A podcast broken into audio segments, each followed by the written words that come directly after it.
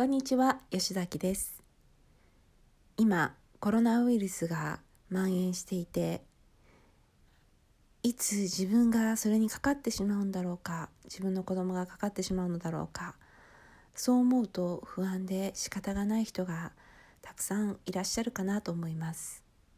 今日はそんな方に向けてバイロン・ケイティの言葉をご紹介したいと思います。私たちが固執している思考はすべて私たちの生存に関わることです。そして健康快適さその次に喜びに関わることです。すべての思考は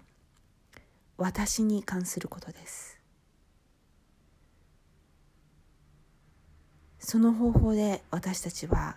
生きてきました。私たちが住む場所を得て車を得て小さな土地を得ると私たちの思考はすぐに健康でなければいけないとか快適でなければいけないというふうなところに移行します。買い物袋にたくさんのものを詰め込んで家にたくさんのものを買い込んでそして快適さを手に入れたらすぐに今度は私たちの思考は喜びを手に入れようとします。これは私たちが自分がこの体であると同化している同一化している状態のことで時のことです。私たちが持つ思考で体に関する思考でないものは一つもありません。基本的なニーズが満たされると私たちは喜びを得ようとします。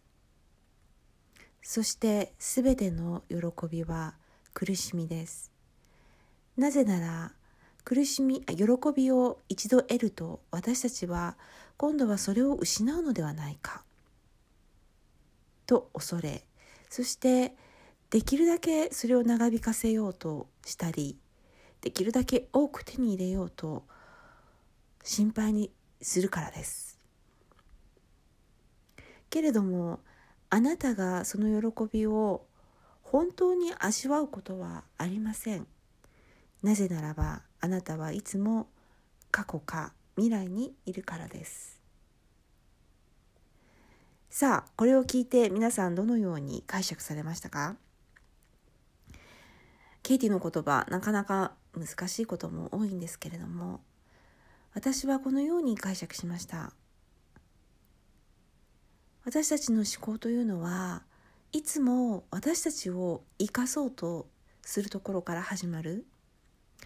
例えば目の前に津波が来ていたら津波から逃げること。とにかくここから逃げて生き残ることさえできれば私たちは幸せだと思いますよね。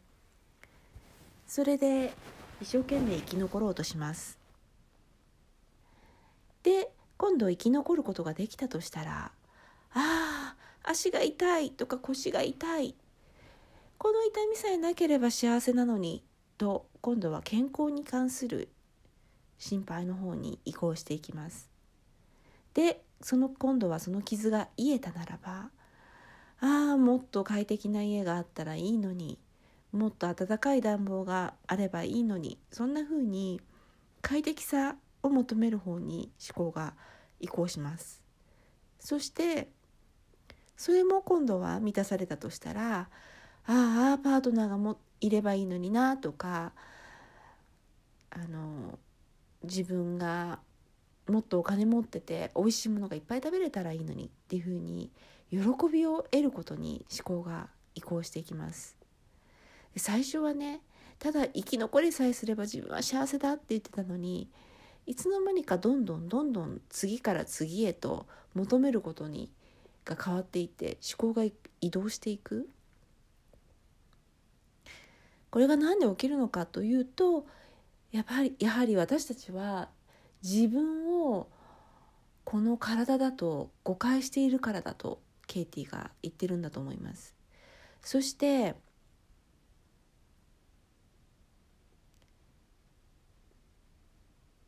このようにどんどんどんどんいつもいつも何かを求めているけれどもそのものが手に入った時に私たちはちっともそれを楽しむことができていない。なぜならば手に入った瞬間にもう次のことを追い求めているから。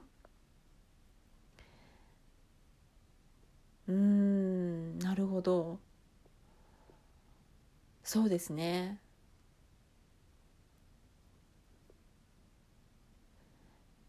確かにあんなに願っていたのに叶ったとしても私たちはすぐに他のことに目を向けて他の自分が幸せではない理由を見つけますよね。今もねコロナウイルスさえ消えてくれればもうこんなに嬉しいことはないって思っているかもしれないけどもしこれが解消されたら今度はお金が手に入ったらななんて思いますよね確かにね。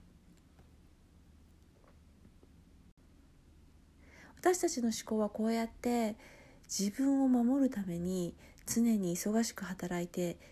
いるいるけれどもでもそのおかげで幸せに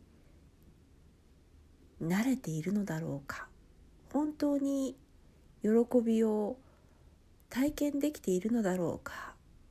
そんなことを考えさせられた文章でした。それではまた聞いてください。吉田明でした。